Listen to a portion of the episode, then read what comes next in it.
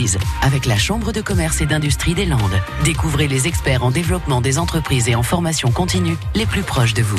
Nous allons ce matin dans une société familiale créée en 1929 à Souston. Sa spécialité est le liège, notamment le liège aggloméré en panneaux et en rouleaux, ainsi que d'autres produits tels que le liège isolation. Bonjour, je suis Christian Cave, président directeur de la société Aglolux CBL à Souston, entreprise familiale créée en 1929. C'est toujours une entreprise familiale qui euh, aujourd'hui représente une dizaine de salariés. Je gère cette entreprise avec mon frère Bernard et ma sœur Mireille. Nous sommes trois enfants de notre père et bien sûr notre grand-oncle qui a créé la société. Bien évidemment, moi je m'occupe principalement de la partie commerciale, euh, développement produit, développement extérieur, c'est-à-dire salon, euh, expo commercial, disons, tout au long de la journée. Ensuite, des tests, des essais avec, en collaboration avec mon frère, bien entendu, qui met plus en interne les différents produits et nouveaux produits à développer.